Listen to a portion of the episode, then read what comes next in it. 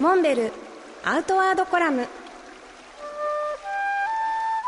モデルでフィールドナビゲーターの中川きらです。辰野会長よろしくお願いします。よろしくお願いします。学人4月号が今回は特別編集春山号なんですよね。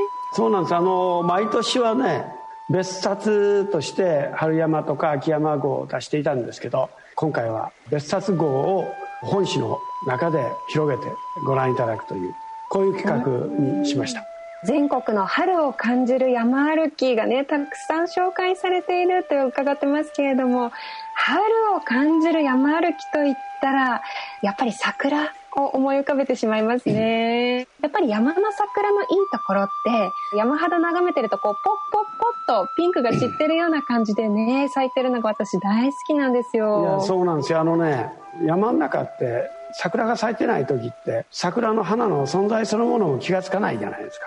ああそうですね。ね、うん、それが突然時期が来てピンクの花を咲かせるという状況が起こった時えあんなとこにも桜があったとか気づかされるんですよね。そうですね。これってねなんとなくね人生になぞらえてね普段は目立たない人でもね輝く時があってねそういう見方をしちゃうんですね。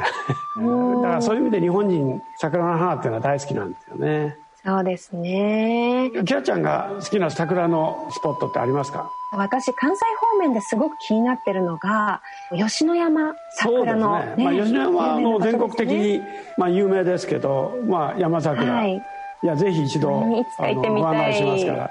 あの吉野山からね、はい、その奥から流れてる吉野川っていうのがあってそこにあのモンベルのベースもあるんですけどでそこでカヌーをね楽しみながら桜をめでるっていう川面から眺める桜これもまたね一興ですよ。ぜひ全然違う見え方がしそうですね、はい、ぜひお願いしたいです。